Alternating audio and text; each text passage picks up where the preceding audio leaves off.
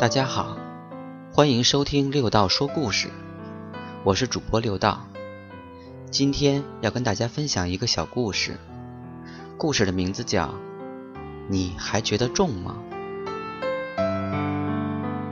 韩国的净虚禅师带着出家不久的弟子满空出外行脚布教，弟子一路上竟是满腹牢骚，嘀咕不停。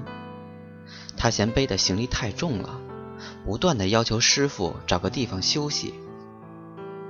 净虚禅师却说：“路途那么遥远，老是休息，什么时候才能达到目的地呢？”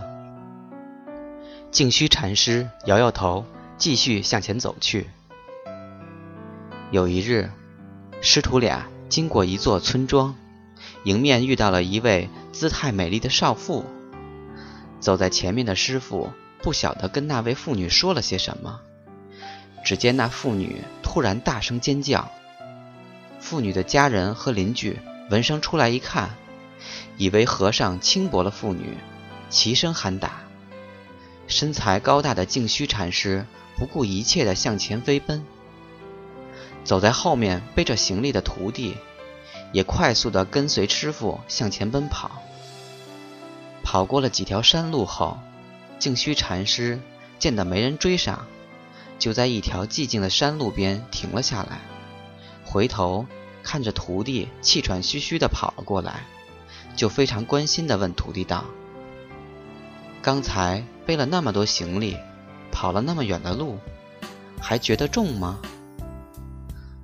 师傅，很奇怪，刚才奔跑的时候一点儿都不觉得行李重了。